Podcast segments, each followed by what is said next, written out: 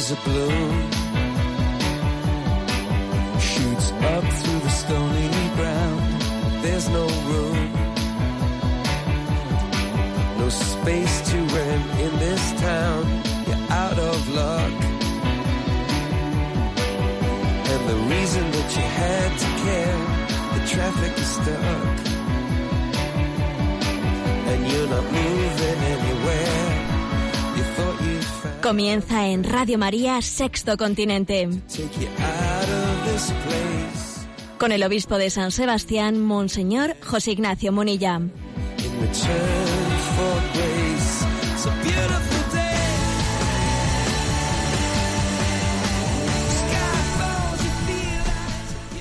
Un cordial saludo a todos los oyentes de Radio María. Un día más, con la gracia del Señor, nos disponemos a realizar este programa llamado Sexto Continente, que lunes y viernes tiene lugar aquí en directo en Radio María en España de 8 a 9 de la mañana. Una hora antes en hora peninsular.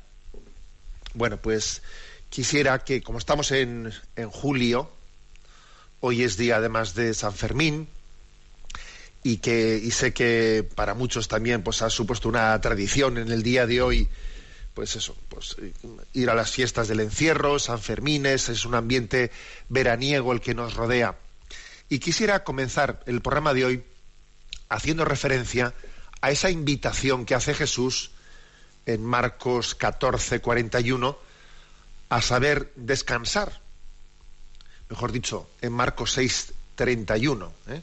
venid vosotros aparte a un lugar solitario para descansar un poco. Sí, también saber descansar es una sabiduría. Aquí en nuestro mundo tan estresante quizás nos puede eh, meter en una vorágine en la que uno no sabe descansar. Saber descansar en el corazón de Cristo. Hacer que el tiempo estival de verano sea un lugar en el que verdaderamente aprendemos a, aprendamos a, a descansar. Muchas veces se plantean, se plantean la- las vacaciones de verano como un, deseo, un, escape, un escape de una situación estresante, con la paradoja de que no sé descansar. Voy a un sitio, huyo, huyo de mi trabajo y, me encuentro con que soy incapaz de descansar, porque mi alma, mi alma no termina de encontrar su descanso en ningún lugar. Pues bien, la lectura creo que es una de las de los instrumentos claves para, para el descanso del alma. Estamos en una cultura en la que las nuevas comunicaciones, las tecnologías, las redes sociales, internet, etcétera, le han hecho un daño muy grande a la lectura.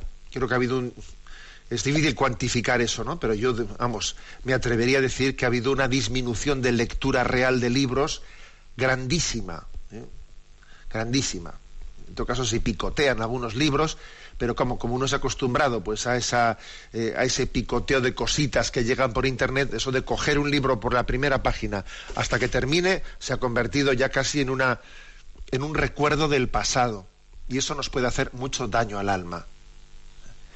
Yo llevo algunos años por estas fechas haciendo bueno pues un, un, eh, un esfuerzo de recomendar o recopilar lecturas para verano.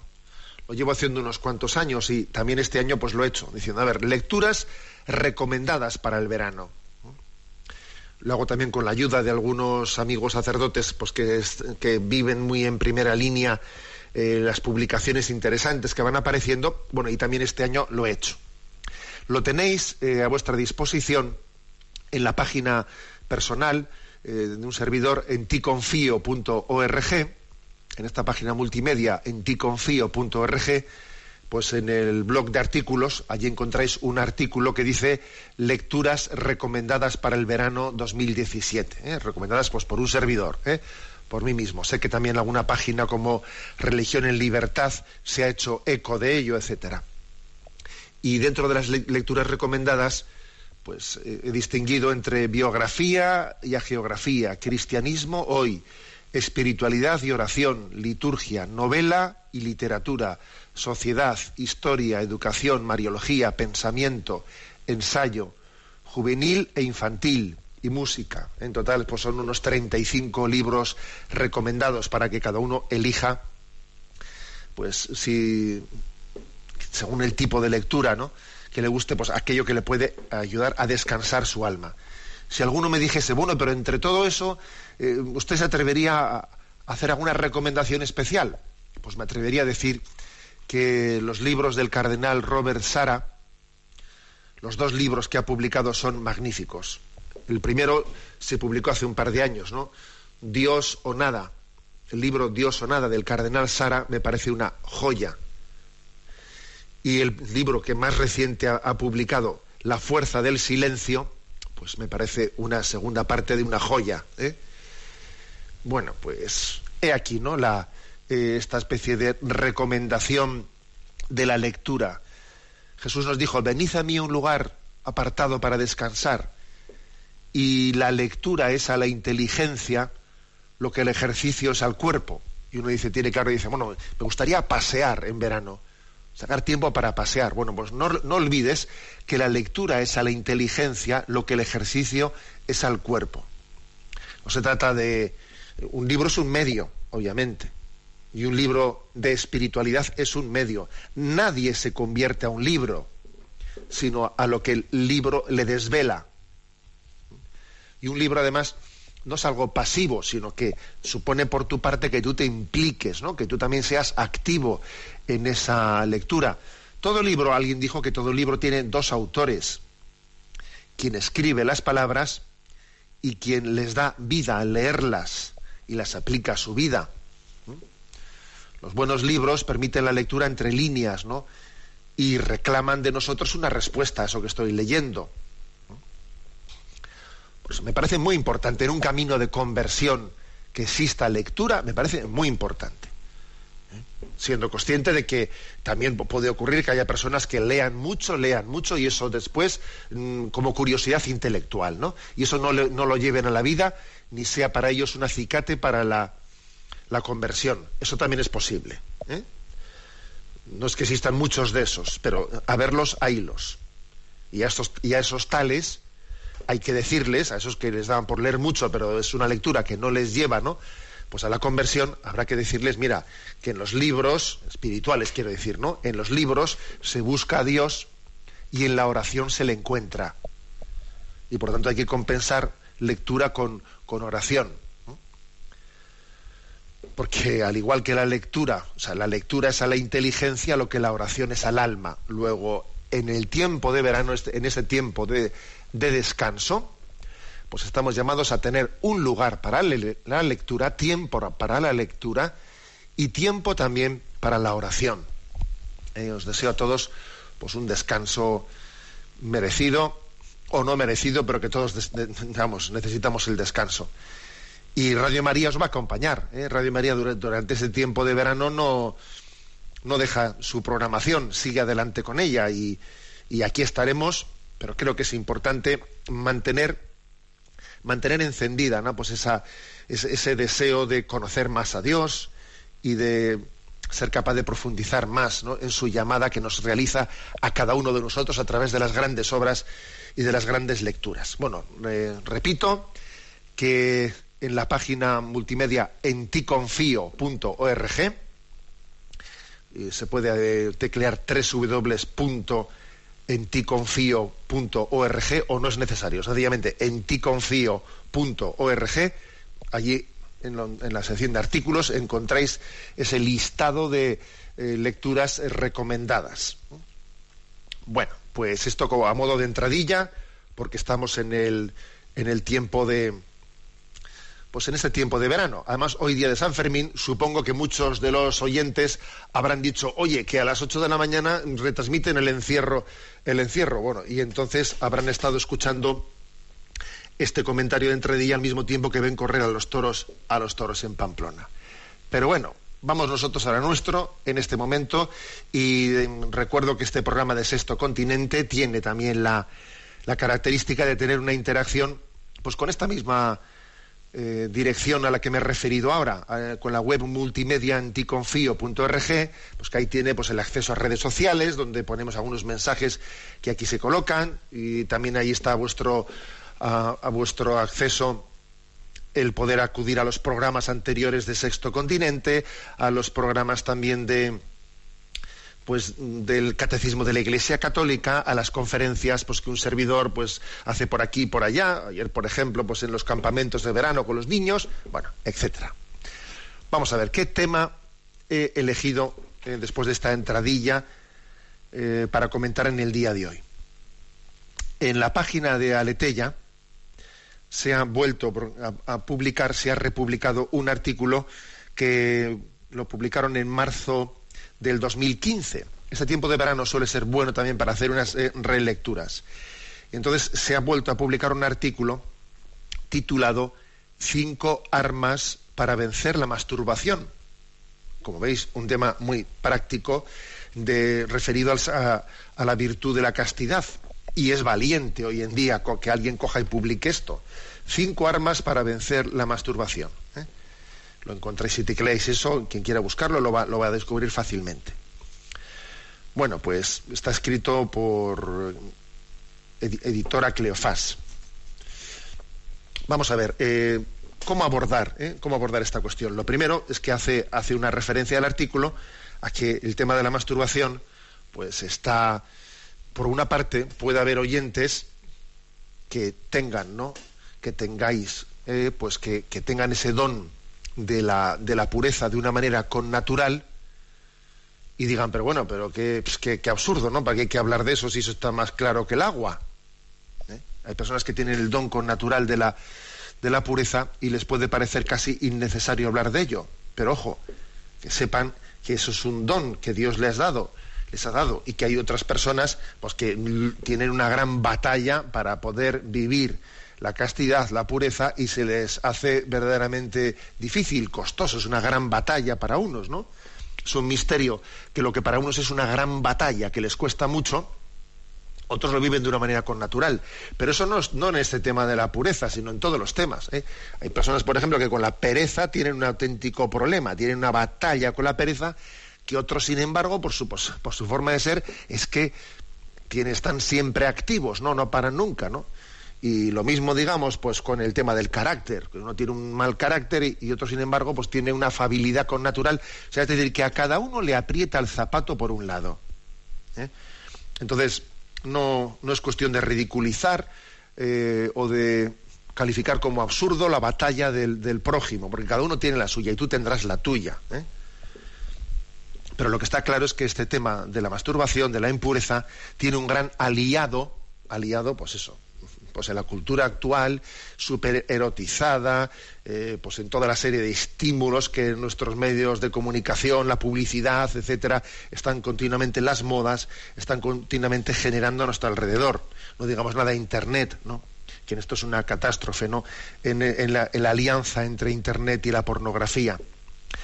El caso es que la masturbación es una práctica bastante común y hay que decir que el combate contra la masturbación no es una cosa exclusivamente de los cristianos, ¿eh? Que fijaros, aquí dice este artículo que ya el libro egipcio del año 1550 antes de Cristo, el libro llamado Libro de los Muertos, condenaba esa práctica en el año 1550 antes de Cristo y que el código moral de los judíos era lo consideraba también como un pecado grave, ¿no? Y además es obvio que hoy en día lo vemos no solo, o sea, la Iglesia lo percibe no solo como un pecado, sino también como una esclavitud psicológica a la, que, de la que muchas personas a veces les cuesta liberarse una auténtica adicción. Y, es verdad que estamos en una sociedad en la que viene a decir, pero bueno, muchas, eh, eh, muchas orientaciones de supuesta educación, supuesta, ¿no? Educación sexual dicen que la masturbación es lo más normal, pero, pero tenemos la luz, primero del sentido común, ¿no? Y segundo, la luz de la revelación para entender que es una práctica que va contra, no solo contra la ley de Dios, sino contra la propia naturaleza, porque, porque digamos, la sexualidad está hecha con una finalidad ¿eh? Y la finalidad es, bueno, pues la, la entrega, la entrega del amor abierta a la transmisión de la vida. Y en la masturbación ni hay un acto de entrega al prójimo de amor, ni hay una apertura a la transmisión de la vida, Con lo cual es un acto que está fuera, o sea, rompe con las finalidades para las que Dios lo, creó, la sexualidad. ¿eh? La Iglesia enseña que es un acto desordenado. Es el punto 2352 del Catecismo de la Iglesia Católica el que lo explica. ¿eh? Dice, lo voy a leer porque es un solo punto. Dice, por masturbación se ha de entender la excitación voluntaria de los órganos genitales a fin de obtener un placer venéreo. Tanto el magisterio de la Iglesia, de acuerdo con una tradición constante, como el sentido moral de los fieles han afirmado sin ninguna duda que la masturbación es un acto intrínseca y gravemente desordenado. El uso deliberado de la facultad sexual fuera de las relaciones conyugales normales contradice a su finalidad, sea cual fuere el motivo que lo determine. Así, el goce, el goce, sexual es buscado aquí al margen de la relación sexual requerida por el orden moral, aquella realización que perdón, aquella relación que realiza el sentido íntegro de la mutua entrega y de la procreación humana en el contexto de un amor verdadero. Por lo tanto, este primer punto del catecismo se explica el por qué. ¿eh? El por qué se trata de un acto pues, eh, contrario a la ley de Dios y a la ley natural y moralmente gravemente desordenado. Y al mismo tiempo la Iglesia, que es capaz de decir esto con contundencia, es consciente de que para muchas personas la, masturbación se ha llegado a convertir no ya en un acto voluntario, sino en un, acto esclavo, casi fruto de una adicción, como cuando pues, un alcohólico no es capaz de dejar de beber.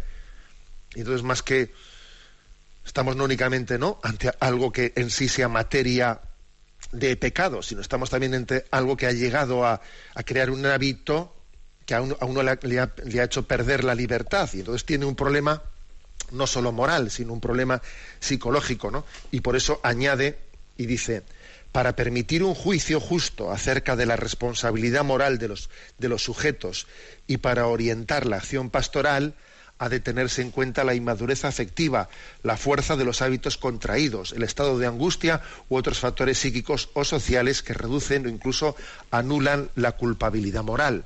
Es posible que haya personas que tengan un grado de adicción, que sus actos sean casi compulsivos, ¿eh? Y no se pueda pensar que cada acto que hace llega a tener una plena ¿eh? culpabilidad moral, pues porque tiene una adicción, para lo cual no quiere decir que no tenga un problema. Tiene, un, problema mayor si cabe, obviamente, porque no es dueño de su propia libertad. ¿eh? Pero claro, esto es importante también tenerlo en cuenta para que cuando la Iglesia ayude a una persona, no solo le ayude con una orientación moral, sino también con, una, con un acompañamiento que, sea psicológico al mismo tiempo. Bueno, esto es lo que dice, ¿eh? lo que dice la, el Catecismo de la Iglesia Católica. Y este artículo al que me estoy refiriendo, cinco armas para vencer la masturbación, bueno, pues la verdad es que nos da cinco consejos concretos. Bueno, y ante, este, ante esta tentación y ante esta esclavitud, a ver, ¿cómo, cómo lucho yo? Vamos a intentar explicarlo. Pero antes de ello, escuchad esta canción uh, tan preciosa, mm, titulada eh, Prayer of the Mothers, la, la oración de las madres. Y está tomada de una marcha, ha sido compuesta para una marcha de la esperanza realizada entre mujeres, entre madres cristianas, judías y musulmanas, que ha tenido lugar allí en Israel. Un grupo de madres, porque mira, las madres madres son, y las madres judías, musulmanas y cristianas son capaces de unirse desde la perspectiva de su maternidad y hacer esa marcha en la que oran por sus hijos. Un susurro de viento del océano está soplando desde lejos y la ropa colgada está golpeando a la sombra de la pared. Entre el cielo y la tierra hay gente que quiere vivir en paz. No te rindas, sigue soñando de paz y prosperidad. ¿Cuándo se derretirán las paredes del miedo? ¿Cuándo regresaré del exilio y mis puertas se abrirán a lo que realmente es bueno? Desde el norte hasta el sur, desde el oeste hasta el este, escuchar la oración de las madres traerles paz, traerles paz. Lo escuchamos.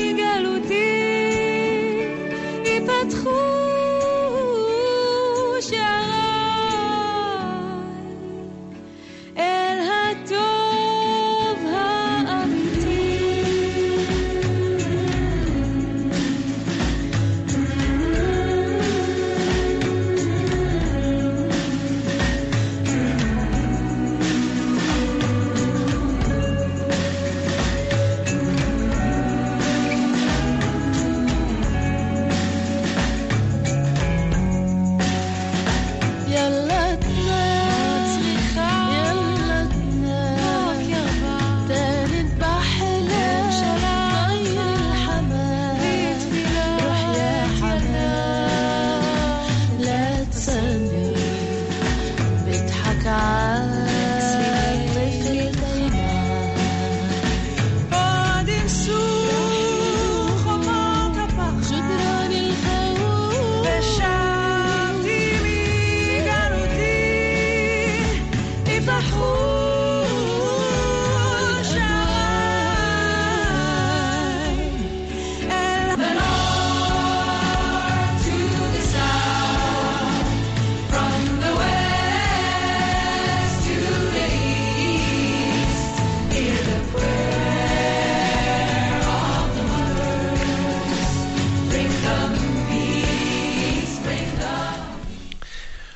De las Madres. Eh, Quien desee saber o tener noticia de, esa marcha que se realizó conjuntamente entre mujeres cristianas, judías y musulmanas, lo encontrará fácilmente en las redes. Y sé que hay también una, grabación en YouTube al respecto. Bueno, vamos a desarrollar estos cinco consejos, según un artículo publicado en Aleteia, cinco armas para vencer la masturbación.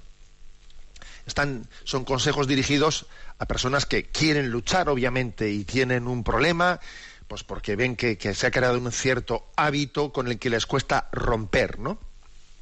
Entonces, primera, primer consejo es actitud equilibrada frente, frente a- a esta, pues, a esta cuasi adicción, ¿no? Actitud equilibrada.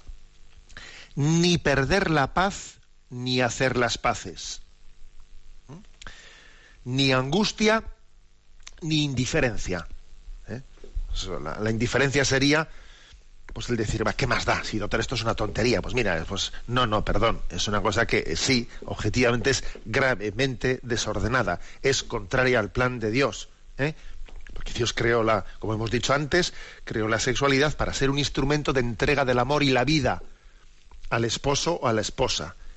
Abierto a la transmisión de la vida. Luego, luego ¿qué, qué más dará? ¿Qué tontería? No, tontería no, porque es algo objetivamente contrario a ese plan de Dios inscrito en la ley natural. ¿eh? Luego, indiferencia no. Y angustia tampoco, porque obviamente, a ver, tú, tú deseas, desearías, deseas, ¿no? No desearías. Bueno, pues el superar ¿no? esa contradicción y el vivir en pureza.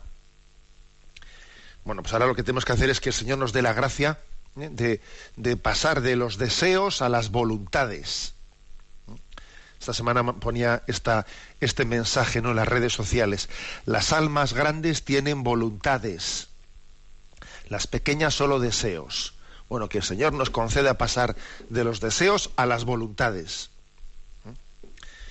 Y, y bueno, por lo tanto, angustias no, porque las angustias no te estar angustiado no te ayuda a luchar mejor.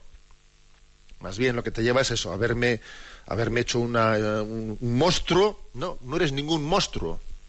Eres un hijo de Dios y Dios te quiere tal y como eres. Y al mismo tiempo te sueña distinto y los sueños de Dios son realidades. ¿eh? Y Dios te mira con la plena esperanza de que el que comenzó en ti la obra buena la llevará a término. Y Dios te mira y al mirarte ve en ti un plan de santidad que se va a conformar. Pero es muy importante, por lo tanto, esa actitud de, de determinada determinación de que yo seguiré caminando, ni perder la paz, ni hacer las paces. ¿eh? Es el primer, como vamos, como principio de vida. ¿eh? Es clave eso.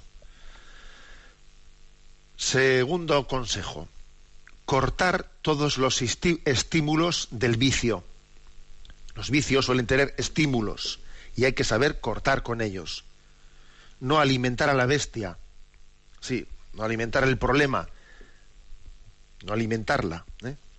Porque obviamente determinadas lecturas, eh, pues sí, si estoy curioseando donde no debo, si me meto en internet donde no debo meterme, si me meto con, o sea, si voy a determinados lugares, etcétera, etcétera, estoy alimentando, ¿no? Los estímulos de la impureza y no hay que estar, obviamente, haciendo tal cosa, ¿no? Ya hay, en el refranero para esto tenemos muchísimas, digamos, luces, ¿no? Dice, la ocasión hace al ladrón. Quien ama el peligro en él perece. Y muchos refranes más, ¿eh? que de, este estilo que dice, mira, que cuando tienes, quieres luchar con algo, pues si uno, eh, si uno quiere luchar contra la adicción al alcohol, lo que no puede hacer es intentar hacerlo pues en la barra del bar. No, allí no vayas, no vayas. Cortar todos los estímulos del vicio. Eso, eh, que alguna vez me habéis escuchado que en plan de broma, ¿no? Que dice al enemigo ni agua, ni agua. Y en el desierto polvorón. ¿eh? O sea, que es que hay que ser capaz de cortar por lo sano determinadas cosas. Tercer consejo. Haz un buen uso de tus horas libres. ¿Eh? O sea, tenemos que generar en nosotros ilusiones. Ilusiones. Tener deseos de felicidad, tener deseos, no es saber decir mis, horas libres.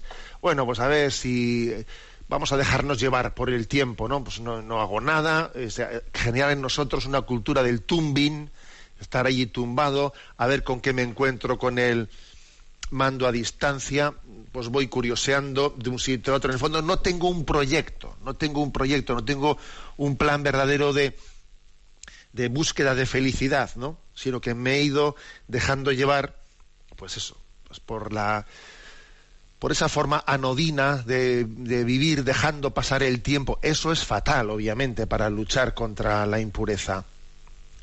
O sea, es, es, fatal. Así, así no hay quien luche contra la impureza, así no hay quien luche contra los malos hábitos en la vida. Es imposible. Porque eh, esa, esa, manera de, de, dejar, de dejarnos llevar termina, eh, termina haciendo que, que seamos pilotados desde fuera hay un refrán que dice, mente vacía, oficina del diablo. Mente vacía, oficina del diablo. Al final, si tú, si tú vives así, si no tienes un proyecto, eres pilotado desde fuera, te están pilotando, te están, te está, estás siendo llevado, estás siendo arrastrado. No, si estoy aquí que no hago nada, sí, ya, que no hago nada, que está siendo pilotado desde fuera. Mente vacía, oficina del diablo. ¿Mm? Es clave este, este, este punto. Es decir, tengo que tener proyectos. Mañana, ¿qué voy a hacer en la tarde? A ver, voy a hacer esto. Y si subo a ese monte, venga, subo a ese monte, etcétera, ¿no? Estamos hechos para tener objetivos. Y cuando no tenemos objetivos, no pilotamos nuestra vida, pues la cosa es. Esto hay que aplicarlo a todo. Al uso de la televisión. A ver, ¿qué hay? ¿Qué voy a buscar yo? O sea, soy yo el que decido qué voy a ver y no soy, no, a ver qué me echan. No. Voy a decidir yo. O sea, tengo que vivir a la carta, en el sentido de que yo elijo. Tengo, o sea, soy, me conduzco, no soy arrastrado por la vida. Haz un buen uso de tus horas libres. Cuarto, no te desanimes ni desesperes nunca. ¿Eh? Esto es clave, porque luego, pues porque, claro, cuesta mucho asumir momentos de revés, de un revés, cuando uno ha intentado ordenarse dice, cachi, si me he intentado ordenar y veo que no he sido eh, capaz de, eh, de, cortar a la primera, ¿no? Con mi hábito desordenado. Y entonces aquí triunfa el que persevera. Aquí vence el que resiste, el que resiste. ¿eh? Viviré habitualmente en gracia de Dios y si caigo me levantaré. Yo recuerdo, los oyentes del catecismo me habéis escuchado esto un montón de veces, que los primeros ejercicios espirituales que hice, con 16 añitos, allí el sacerdote nos repartió una estampa cada uno, que me acuerdo que era el Cristo de, el Cristo de Velázquez, y en la parte de atrás nos escribió a cada uno de nosotros, que lo guardo por ello metido en un librito, un compromiso, ¿no? Que era como el A, B, C de la vida cristiana. Y decía, viviré habitualmente en gracia de Dios. Y si caigo, me levantaré. O sea que, digamos, que yo no pacto, yo no pacto con, con hacer las paces o, no estoy dispuesto a, acostumbrarme a estar caído. No, estar caído no, no lo voy a hacer nunca. ¿eh? Si caigo, me levantaré. Viviré habitualmente en gracia de Dios y si caigo, me levantaré. Y, y para poder llegar a, ¿eh? pues a esa victoria plena, puede ser que el Señor tenga una providencia en el que haya un paso por el desierto, en el que uno al Señor pues tenga que decirle, ¿no? Señor, ya que no puedo ofrecerte en este momento, ¿no? La victoria plena, la pureza plena y absoluta que me gustaría ofrecerte, por lo menos te ofrezco mi determinada determinación de no tirar la toalla e- y levantarme inmediatamente. Y zapa, sacramento de la confesión. Y zata, propósito de vivir en gracia y continúo en la batalla, digamos, con la plena esperanza, o digamos no, con la plena esperanza de que el Señor llevará adelante su victoria. Y el quinto punto, ¿eh? el quinto punto, alimenta tu alma con la oración, la palabra de Dios y los sacramentos ¿eh? de la Iglesia. La clave está en vivir en presencia de Dios. Todos los pecados que se pueden que se pueden adueñar de nuestra vida, de nuestro comportamiento, todos los pecados tienen lugar en nuestra vida por defecto de la presencia de Dios. En la medida en que perdemos la cobertura, ¿eh? perdonad este símil así de la nueva tecnología de la comunicación, ¿no? En la medida en que perdemos la cobertura de la presencia de Dios, en ese momento somos vulnerables.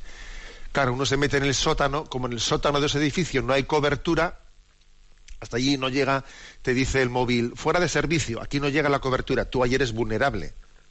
Eres vulnerable porque ahí no llega la cobertura, ¿no? Luego la clave está en vivir en presencia de Dios, mediante la oración, la palabra de Dios y los sacramentos, ¿no? Hay una famosa expresión de San Juan de Ávila, que es bueno es magnífica ¿eh? ya la, he utilizado más de una vez yo en las redes sociales. Y dice San Juan de Ávila en olla hirviendo no paran las moscas mira cuando una olla está hi- hirviendo las moscas allí no van a parar ¿eh? se, acercará una un dice uy que hace calor me voy de aquí en olla hirviendo no paran las moscas qué quiere decir San Juan de Ávila que si tu corazón está hirviendo del amor de Dios, que si tu corazón está encendido, he venido para que, eh, pues para que este, este mundo arda, arda del amor de Dios, del celo, de la gloria de Dios. Si tu corazón está ardiendo, allí las moscas no van a parar mucho, porque es decir, que la clave está en vivir en presencia de Dios. ¿Mm? Si quieres mantener tu alma cálida, hirviendo, pues eso, lo que tienes que hacer es, obviamente, pues alimentar ese fuego del amor de Dios que es la oración, etcétera, etcétera. ¿eh? Bueno, cinco consejos, cinco armas para vencer la masturbación. ¿eh? Lo tenéis en Aletella, lo buscáis fácilmente con, te- tecleando estos términos. Pues, si os parece, vamos a, a escuchar un segundo tema musical. Viva la vida de David Garrett.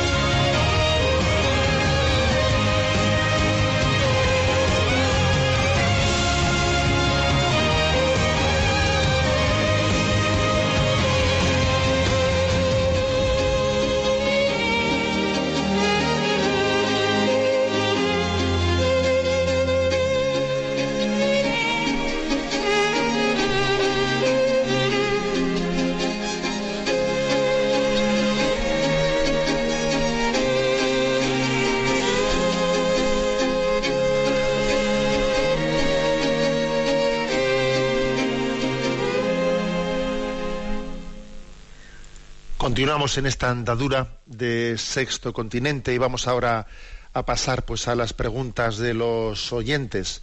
Pero antes de eh, entrar en esas preguntas, quiero eh, hacer una mención a alguien que nos ha, que ha marchado esta semana, que nos ha dejado, que es Joaquín Navarro Valls, quien fue eh, durante 22 años pues el, pues el director de prensa, ¿no?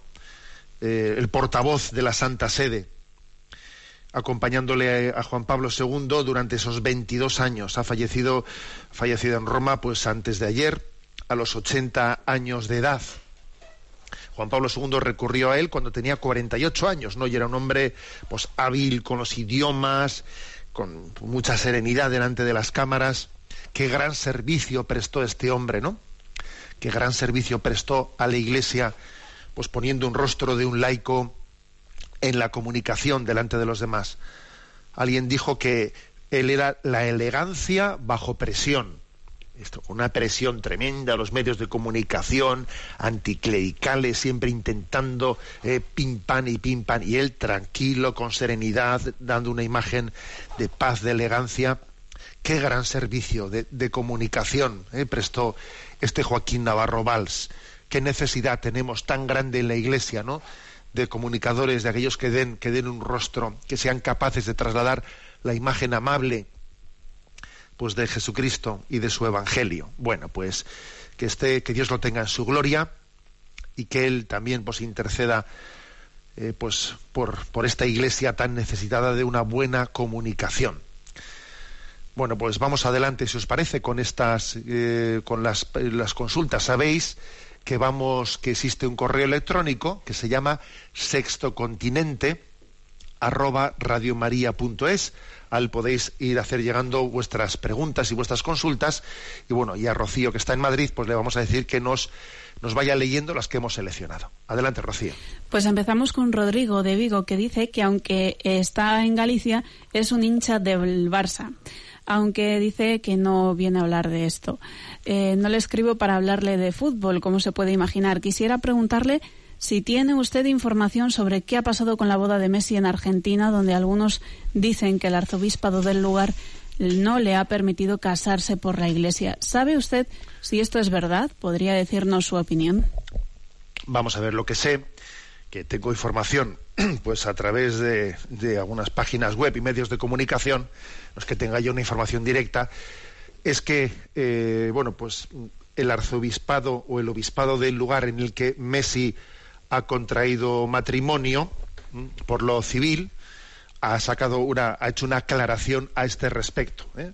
pues parece ser bueno ya sabéis por medios de comunicación que Messi el famoso futbolista pues se ha casado en medio de unas grandes medidas de seguridad allí en una población de Argentina eh, bueno, pues el pueblo casi se ha blindado, ¿no? Y eh, el lugar para casarse pues ha sido un gran complejo hotelero, un casino, un casino, un complejo hotelero. Y parece ser que en ese casino, bueno, Messi llevaba conviviendo con la, con su, con la que ahora ya es su, su mujer, su esposa, pues ya bastante tiempo y tenía algunos hijos. Y había decidido casarse. Entonces, lo que sabemos por la nota que se ha hecho pública es que parece ser que en, algún sitio, en alguna habitación de ese casino, se había allí hecho pues una capilla, una capilla pues con la intención, con la supuesta intención de hacer una boda por la iglesia en esa capilla, bueno, construida ad hoc, ¿eh? pues dentro de ese casino. Y que a la, a la iglesia no le ha parecido adecuado el celebrar pues el sacramento del matrimonio dentro de un casino en una habitación convertida en capilla. Diciendo a ver es que mm, lo lógico es que una boda se celebre en un lugar sagrado. Y si por motivos de seguridad en un caso como este, ¿no? Pues por motivos de seguridad es muy complicado, pues acceder a una iglesia por todo el lío de los medios de comunicación y porque, bueno, pues que eh, en esa nota del arzobispado también se ha dicho eh, claramente, pues que sería posible celebrar, eh, pues la, Eucaristía privadamente, sin que tengan que estar personas presentes privadamente en una, en una capilla.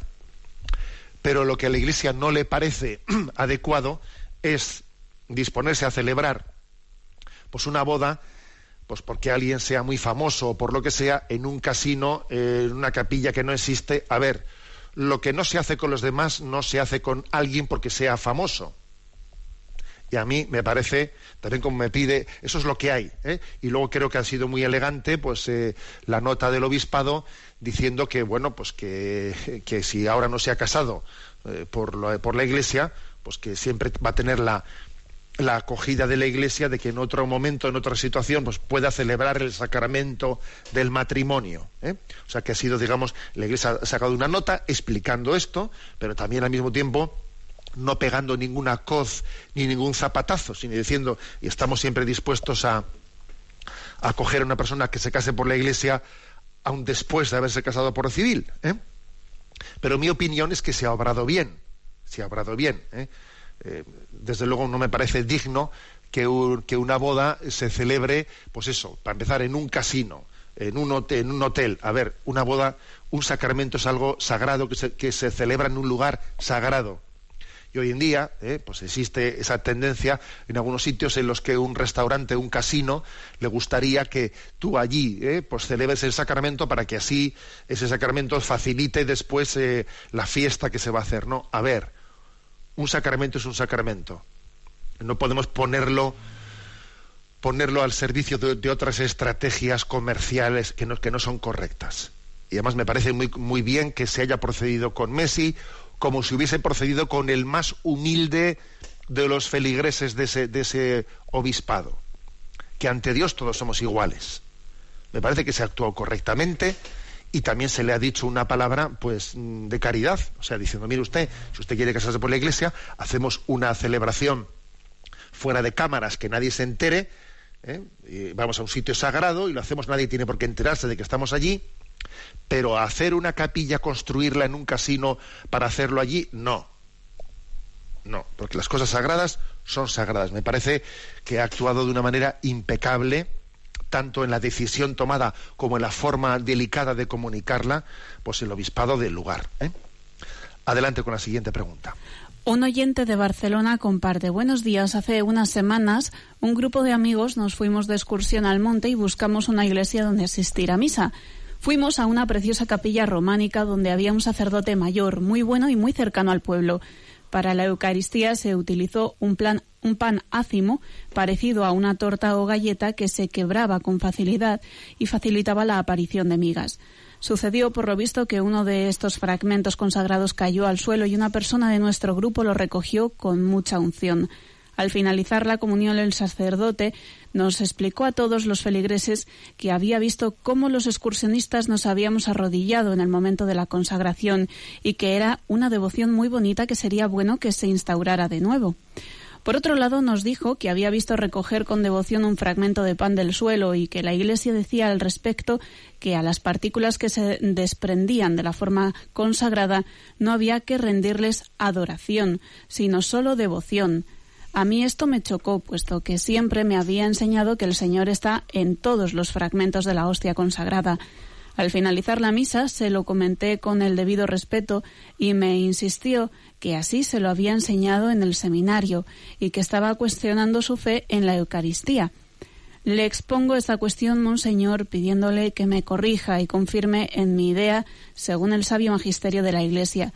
Muchas gracias por su nueva web.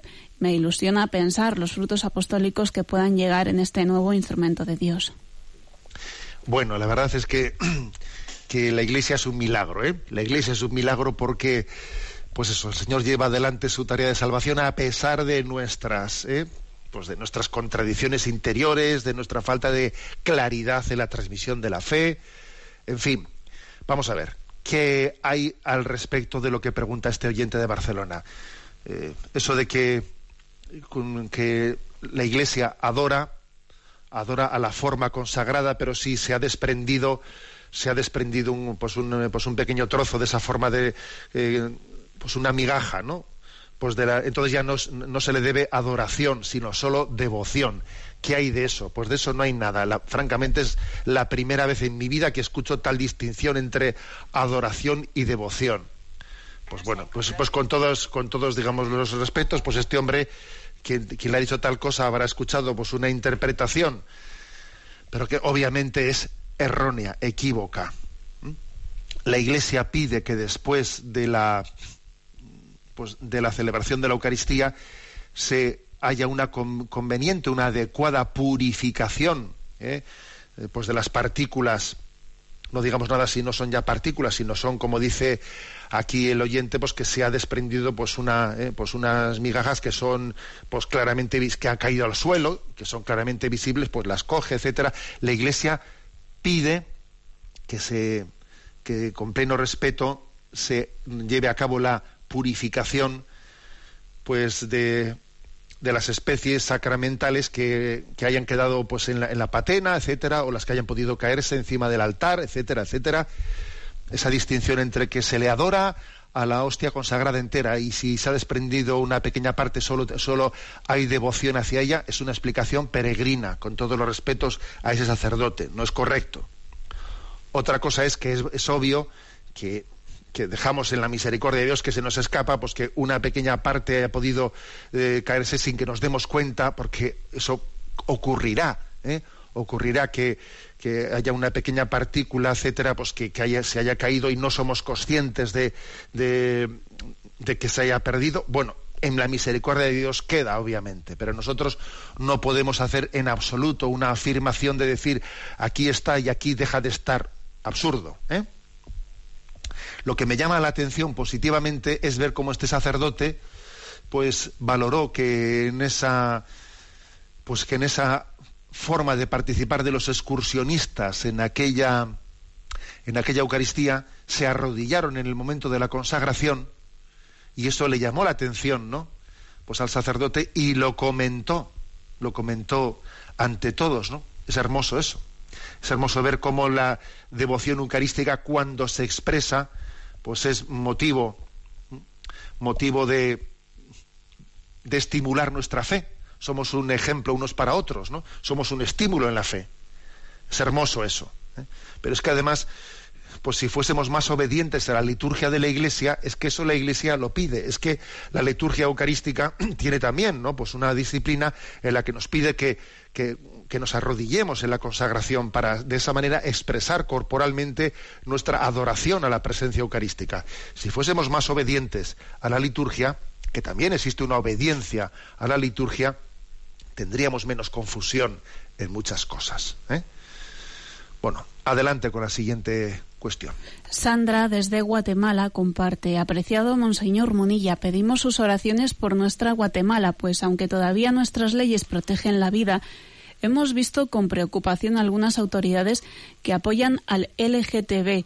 Por ejemplo, el Ministerio Público durante este mes de junio ha expuesto la bandera de tal agrupación junto a la de Guatemala y la bandera del Ministerio Público dentro de sus instalaciones lo cual nos hace temer que ya varios políticos estén planeando crear leyes a favor de este grupo y en contra de la familia guatemalteca, como la legalización del aborto, la agenda gay, etcétera, dado que este año pasado el legislativo planeaba realizar cambios en nuestras leyes.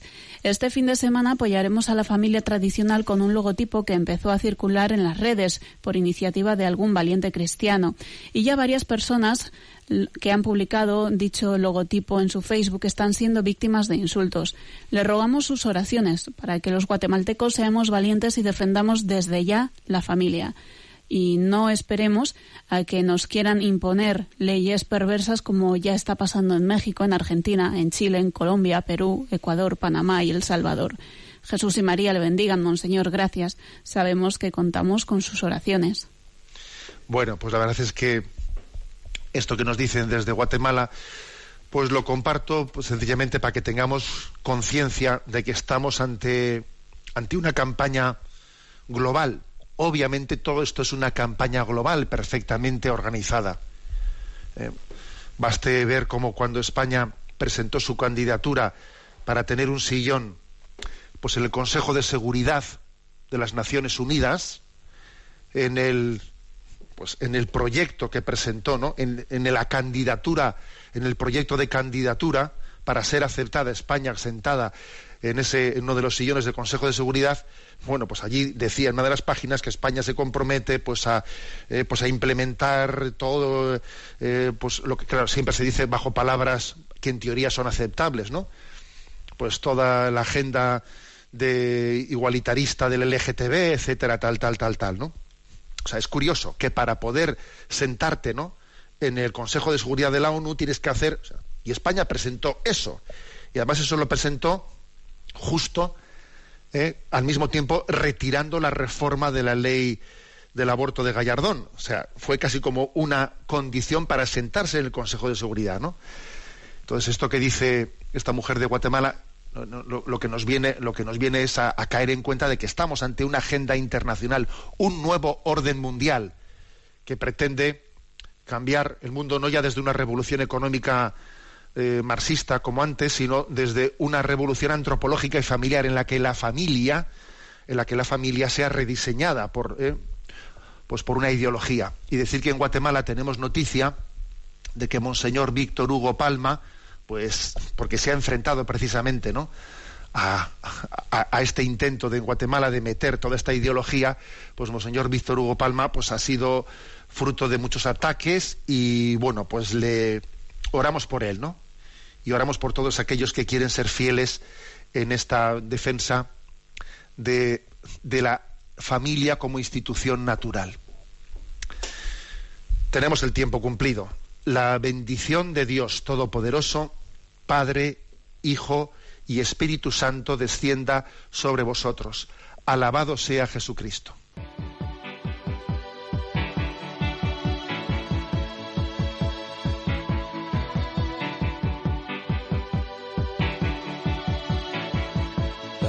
Is a balloon, shoots up through the stony ground. There's no room, no space to rent in this town. You're out of luck, and the reason that you had to care, the traffic is stuck,